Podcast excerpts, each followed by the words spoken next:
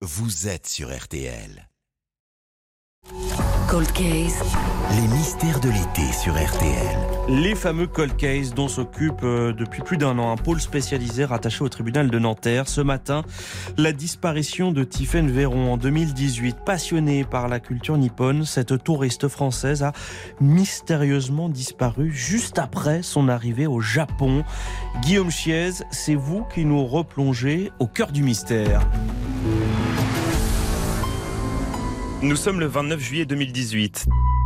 Tiffaine Véron vient d'arriver à Nikko, au Japon. Cette ville de 80 000 habitants située à 150 km au nord de Tokyo est un haut lieu de la culture japonaise. Chaque année, des centaines de milliers de touristes viennent admirer ses sanctuaires et ses temples. C'est donc par Nikko que l'assistante scolaire de 36 ans, diplômée en histoire de l'art, a décidé de débuter son voyage au Japon. Dès que Tiffen est arrivée à Nico le samedi 28 euh, juillet, elle nous a tout de suite envoyé des messages, des vidéos, elle était ravie. Damien Véron est le frère de Tiffen. Et à partir du 29 juillet, nous n'avons pas eu de nouvelles. Et c'est le 1er août qu'on a eu un appel de l'ambassade me disant que Tiffen avait disparu et que je devais vite prévenir nos parents. Le soir même, l'ambassade l'informe que Tiffen n'est dans aucun hôpital de la région. Damien, sa sœur, Sibylle et son petit frère Stanislas s'envolent immédiatement pour le Japon. Tout de suite, il nous emmène euh, près d'un lieu touristique que Tiffen voulait visiter. Il nous montre un foulard près d'une rivière en disant bon bah voilà, Tiffen est tombé dans la rivière, c'est son foulard. Donc si vous voulez, nous on se dit bah non, non seulement c'est pas son foulard, et puis en plus euh, pour aller près de la rivière, faut prendre des risques. Tiffen n'en prend pas. Et en fait, c'est tout le drame, c'est qu'en fait c'est notre premier jour à Nico, et ça a été violent parce qu'après avoir été au commissariat, ils nous ont redonné la valise de Tiffen en nous expliquant c'est terminé, vous pourrez rentrer chez vous, il n'y a plus rien se passer. C'est un accident, il n'y aura pas de recherche, donc ça a été d'une violence inouïe.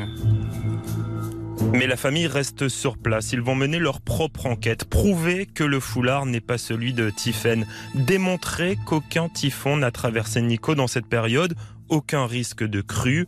L'abnégation des Vérons va alors froisser la police japonaise. Les enquêteurs proposent à Damien de passer la chambre d'hôtel de Tiffen au luminol, ce produit qui permet de révéler les traces de sang ou d'autres matières organiques qui auraient été nettoyées. C'est moi qui suis témoin, je suis dans la pièce, dans le noir, il passe une lumière bleue, et là on voit des éclaboussures sur le mur.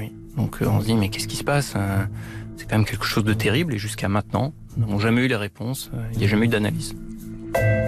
Pas de réponse, pas d'analyse et Guillaume, en France pourtant, une enquête est ouverte.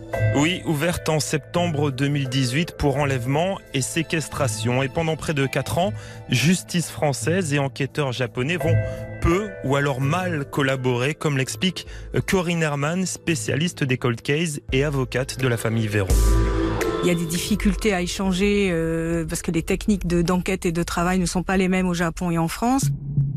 Et ensuite, euh, on se rend compte qu'on a été dans une situation d'attente, ce qui est juste ce qu'il ne faut pas faire dans un dossier de disparition. Mais en fait, euh, on pouvait travailler de la France sur un certain nombre d'éléments qu'on avait à disposition et qui n'ont pas été travaillés. Un dossier qui s'enlise à tel point qu'à la fin de l'été 2022, la juge d'instruction de Poitiers s'apprête à rendre un non-lieu dans cette enquête.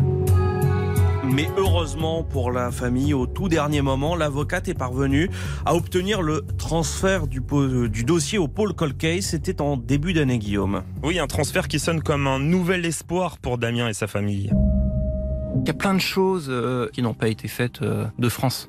Les touristes qui sont dans l'hôtel que Tiffany a pu croiser ne sont pas que japonais. Le sang sur les murs, euh, tous les suspects qui n'ont jamais été identifiés.